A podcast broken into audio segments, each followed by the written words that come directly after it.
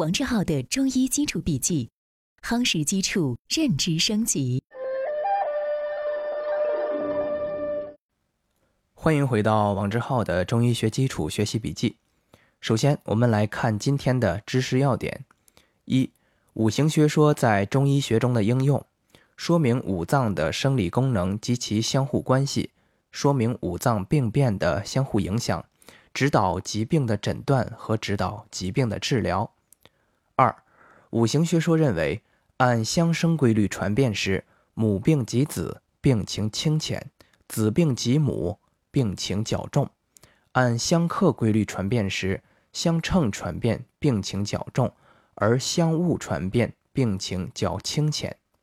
三、根据五行相生规律确定的治法，常用的有滋水涵木法、益火补土法。培土生金法和金水相生法四种。四、依据五行相克规律确定的治法，常用的有益木浮土法、培土治水法、左金平木法和泻南补北法四种。以上是今天的知识要点，下面进入正文内容。前言：我们在第十四节笔记中。学习了五行学说在中医学中的应用，具体讲了在观念和方法上的应用。本节笔记我们来简要梳理一下五行学说在生理病理上的应用，它包括四个方面：一、说明五脏的生理功能及其相互关系；首先说明五脏的生理特点；其次构建天人一体的五脏系统；再次说明五脏之间的生理联系。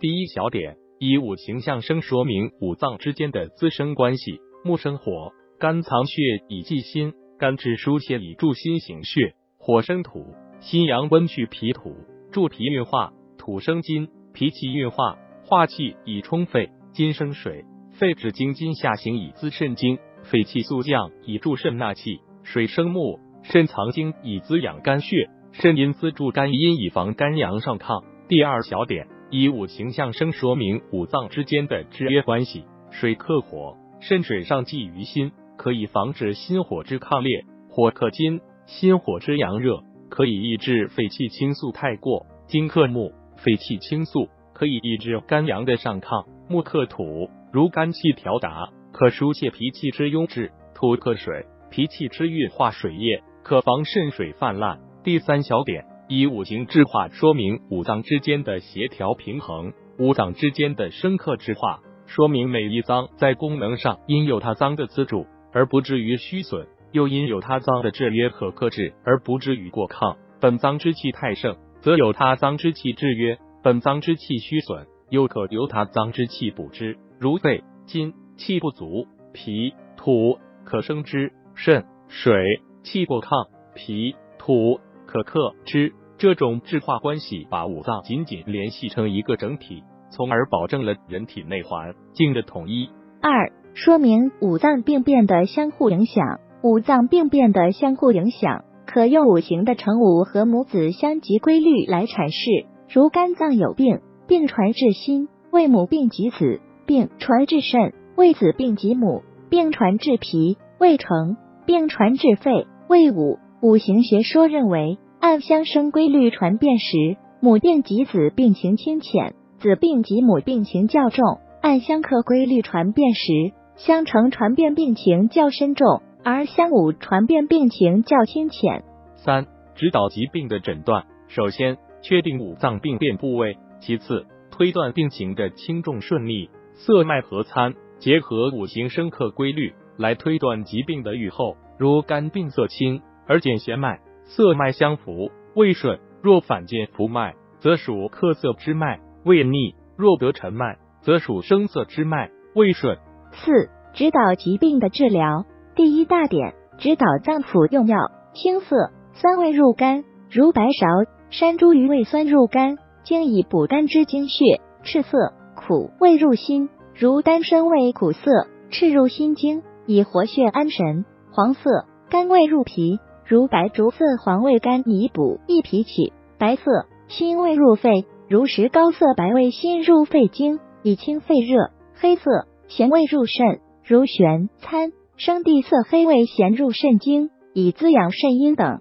第二大点，控制疾病的传变。五脏中一脏有病，可以传及其他四脏而发生传变。临床治疗时，除对所病本脏进行治疗之外，还要依据其传变规律治疗其他脏腑，以防止其传变。如肝气太过，或郁结，或上逆，木亢则成土，并将其脾胃。此时应在疏肝平肝的基础上，预先培其脾气，使肝气的平，脾气的减，则肝病不得传于脾。疾病的传变与否，主要取决于脏气的有成有衰，盛则传，虚则受，是五脏疾病传变的基本规律。第三大点，确定治则治法。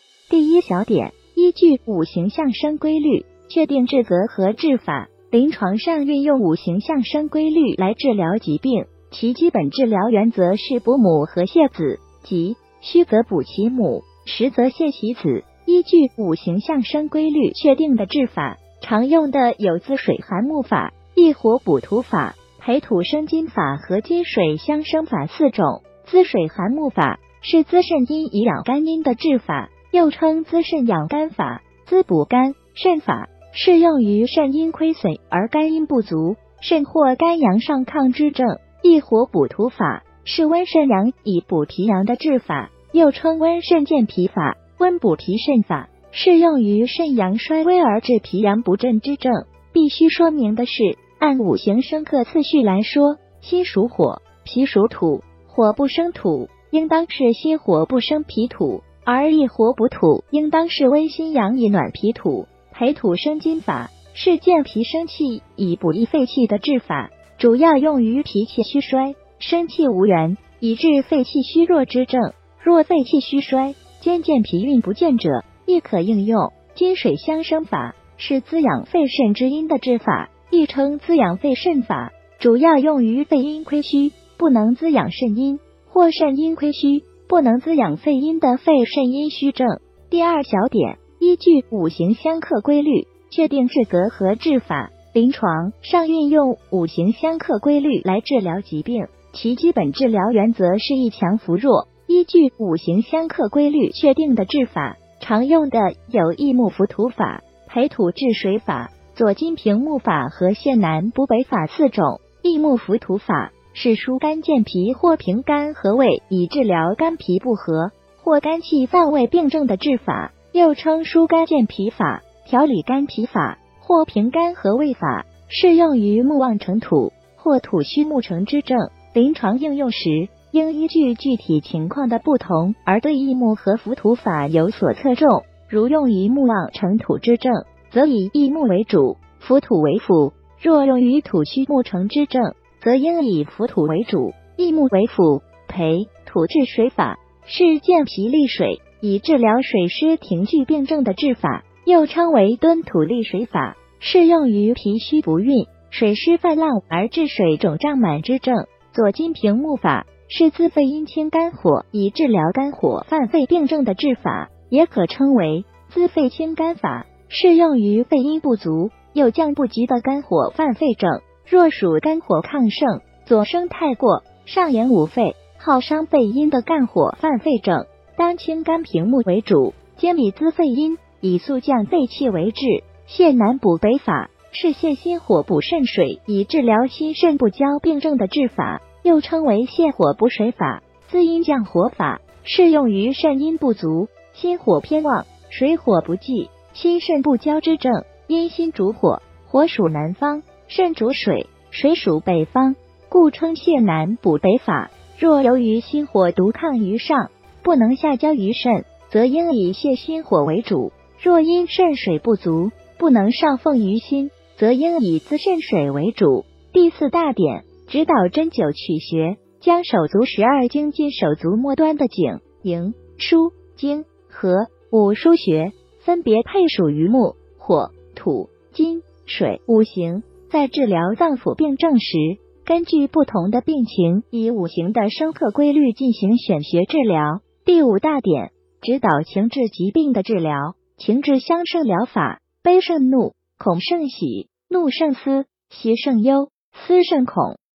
以上是今天的正文部分。为了方便我们的共同学习，我将今天的主要内容绘制成了一幅思维导图，请你试着先不看文稿，仅通过思维导图回想我们本节笔记的内容，然后翻看文稿中的知识要点和正文内容，把自己没有掌握的知识点对应落实，将学到的新知附着在思维导图上，印在脑海里。好，这是本节笔记的第三个部分——思维导图部分。今天。